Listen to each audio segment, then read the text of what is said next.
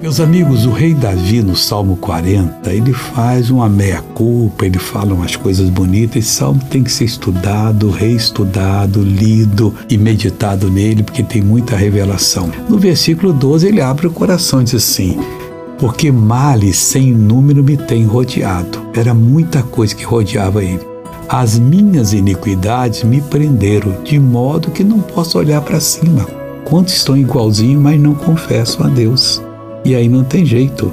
São mais numerosas do que os cabelos da minha cabeça. Olha que coisa séria. Pelo que desfalece o meu coração.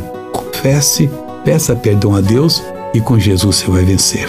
Agora eu quero orar para você vencer. Ah, meu Deus, não importa quão longe essa pessoa esteja, não importa quão suja ela esteja, porque Jesus já pagou o preço da redenção dela. Se ela clamar a ti agora, o Senhor entra no coração dela e muda a vida completamente. Pois eu uno a minha fé com a fé de todo aquele que crê e que quer mudar de vida e digo: mal sai dessa pessoa em nome de Jesus.